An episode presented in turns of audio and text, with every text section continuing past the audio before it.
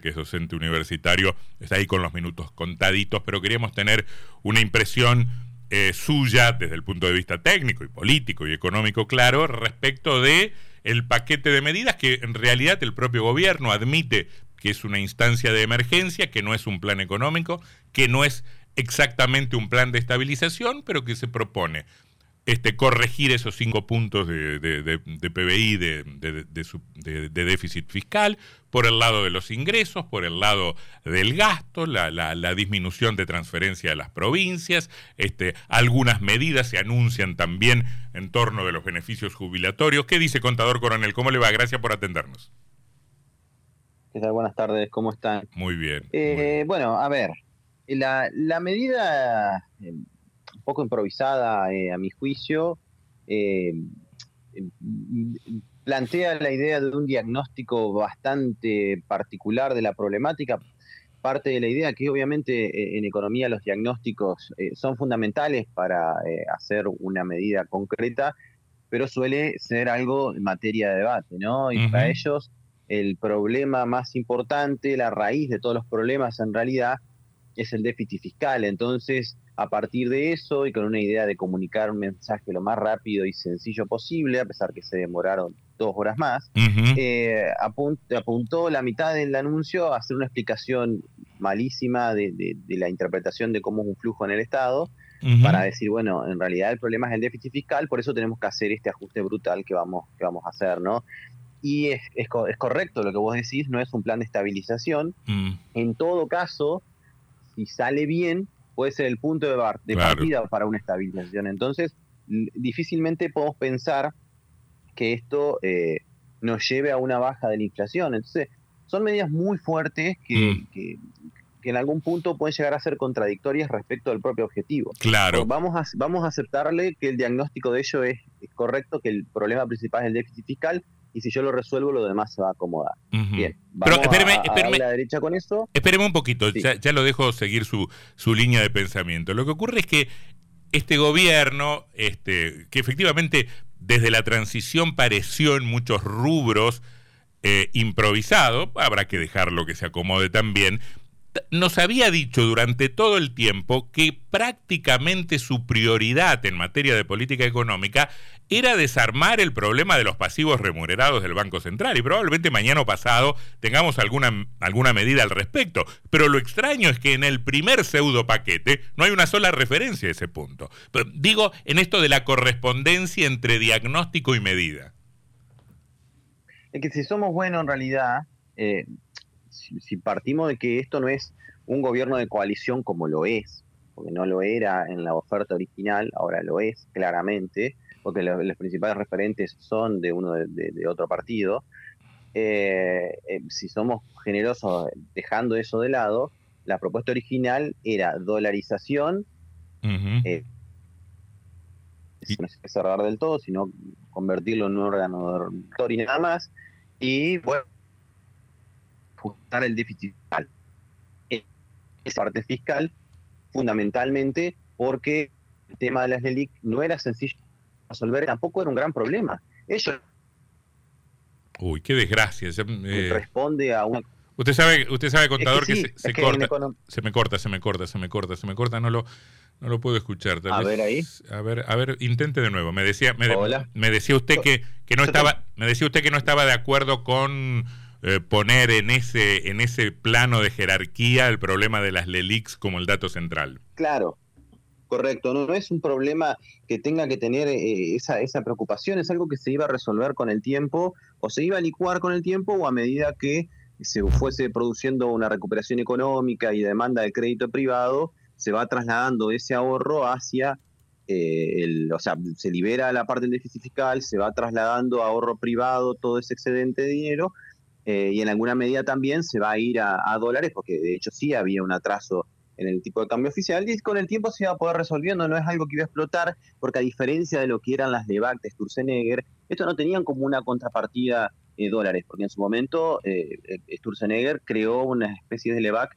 en dólares que era para captar ahorros. Entonces era, era distinta la naturaleza del problema. Pero bueno, por eso en alguna medida, a raíz de esto que te digo, que no era un gran problema, eh, por lo menos lo inmediato, es que lo dejan de lado. Evidentemente no era un gran, no era tan grave, no era tan difícil de manejar. Entonces esta medida de ajuste fiscal, que para ellos sí era fundamental, y, digamos, para no tirar todas las banderas que, habían tirado y quizá en alguna medida compartían diagnóstico en este gobierno de coalición que te digo, apuntaron a hacer un ajuste muy fuerte del déficit fiscal con la promesa de que eh, no iban a tocar al, sector privado y la realidad es que los más perjudicados son la clase media y esta nueva mm. clase de trabajadores pobres que se vincularon en el último tiempo, claro. van a ser los más perjudicados, eh, Ahora, sin lugar a dudas. E incluso, sí. No, no, eh, el, propio gobierno este, admite que, que, que, esto tendrá efectos sobre la actividad, sobre el empleo. El propio presidente habló de la famosa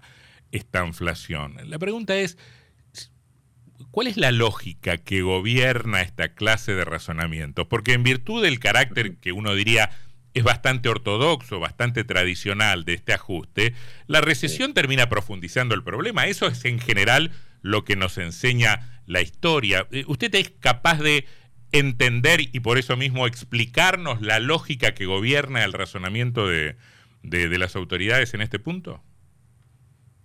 Sí, es lo que yo te iba hoy al principio cuando arrancamos el fiscal, quería llegar justamente a ese punto. Mm. Es una medida fuertemente recesiva, muy fuertemente recesiva, eso lo admiten ellos, y, la debilidad que puede llegar a tener. Tiene dos fundamentales, pero la debilidad fiscal de esto es que justamente la caída en la actividad te va a hacer caer la recaudación, mm. por eso quieren reponer el impuesto eh, a las ganancias. Eh, entonces, van a perder por IVA, van a perder por ingresos brutos, es decir, que las provincias van a verse aún más debilitadas y veo muy difícil esto de eh, reducir las transferencias a las provincias. Si le estás bajando la recaudación por ojo de actividad, tampoco podés bajársela por otro lado. Bueno, pues si vuelve, si volviera, eh, si volviera ganancias las provincias, esto es una manta corta, ¿no? La cabeza o los pies que dejamos al aire libre, pero si volviera ganancias, las provincias podrían recuperar algo también, ¿no?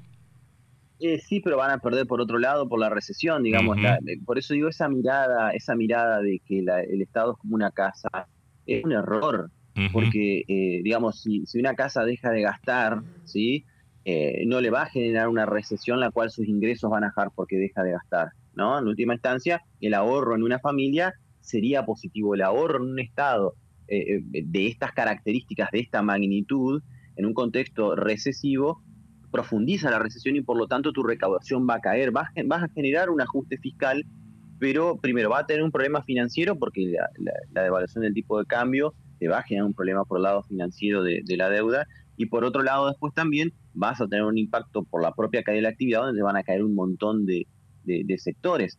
Y, bueno, eh, lo de la obra pública te va a impactar en lo que es eh, trabajadores de la construcción, después te va a afectar el comercio, automotrices. Entonces, es muy difícil lograr ese déficit cero, salvo que estén pensando que parte de esa recesión y que puede, puede llegar a ocurrir, esto es potencial, se va compensado por el, crecimiento de la cosecha, que vamos a tener una cosecha obviamente nada que ver con lo que fue el año pasado, vamos a reponer actividad por ese lado, por el lado de eh, la minería, el gas y el petróleo pueden llegar a ayudar un poquito eh, en ese sentido, pero digamos el impacto sobre el nivel de consumo sobre el nivel de salarios va a estar. Entonces como que vas a tener un nivel de actividad eh, bien, digamos, una recesión eh, baja, pero con una caída del empleo y de, y de otros sectores de, la actividad mucho más fuerte de lo que esa estadística te va a terminar mostrando. ¿Qué es lo que pasaba? Pero al revés acá, tenías una recuperación del empleo privado, ¿sí? Pero a costa de salarios bajos.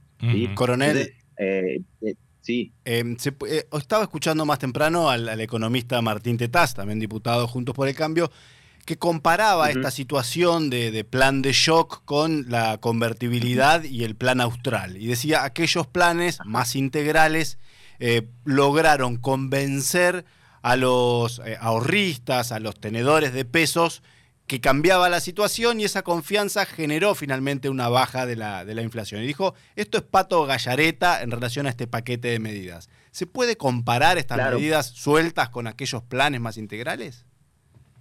No, porque justamente no es un plan integral, digamos. O sea, lo que a vos te está faltando acá es, bueno, vos fíjate lo siguiente, acá lo que se buscó, a veces tenés el plano fiscal, ¿no? Porque ellos tienen una mirada respecto de que la raíz de la inflación y que la solución viene por el lado de resolver el déficit fiscal. ¿está?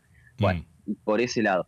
la otra pata es la cambiaria, vos tenías un problema fiscal y un problema externo. La otra es el sinceramiento del tipo de cambio, que muchos coinciden en que fue, y yo estoy de acuerdo, fue medio fuerte el salto del tipo de cambio, porque están con la esperanza de que rebote y se estabilice un poquito más abajo. La idea es acortar la brecha con los financieros y mantener la brecha lo más cerca posible de manera tal de que eh, se anclen los precios ahí, se anclen a la expectativa eh, fiscal y que vos tengas un, traspaso relativamente corto del, tipo de cambio a los precios y después puede estabilizar. Pero acá hay un tema. Si vos vas a tener una inflación, vamos a tirar números por tirarlos, no, no lo podemos saber, pero tengamos un, eh, arriba del 20 o 30 en diciembre, otro 20, 30 en enero, ya tenés haciendo lo que nos hace sumar porcentaje, un 60%, arriba del 60%, eh, y, vamos el peso a de la, que con una aceleración... Y el peso de la devaluación se diluye, el efecto de la devaluación se diluye.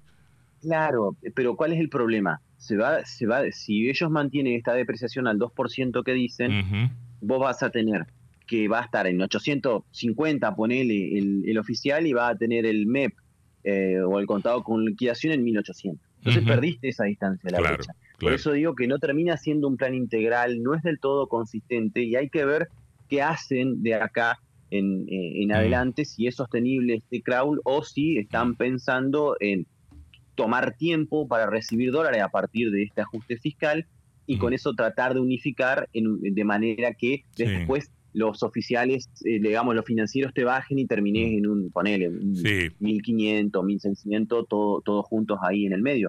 Pero como te digo, no, no, no lo veo muy efectivo como un plan de estabilización porque porque aparte, aparte le falta legitimidad porque no tiene políticas de ingreso. Entonces no es sostenible socialmente.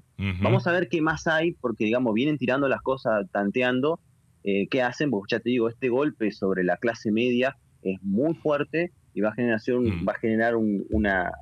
O sea que en alguna medida, si el, si el movimiento social es muy fuerte, mm. va a tener que dar marcha atrás. Y dar mm. marcha atrás cuando vos anunciaste algo es contraproducente en términos de expectativa. Así que hay que ver cómo avanza, pero viene, viene medio flojo. Eh, contador Coronel, gracias por esta conversación, gracias por este tiempo, muy amable. No, por favor, un abrazo. Chau, El contador Claudio Coronel, economista, docente universitario, magíster en desarrollo socioeconómico, especialista en, en desarrollo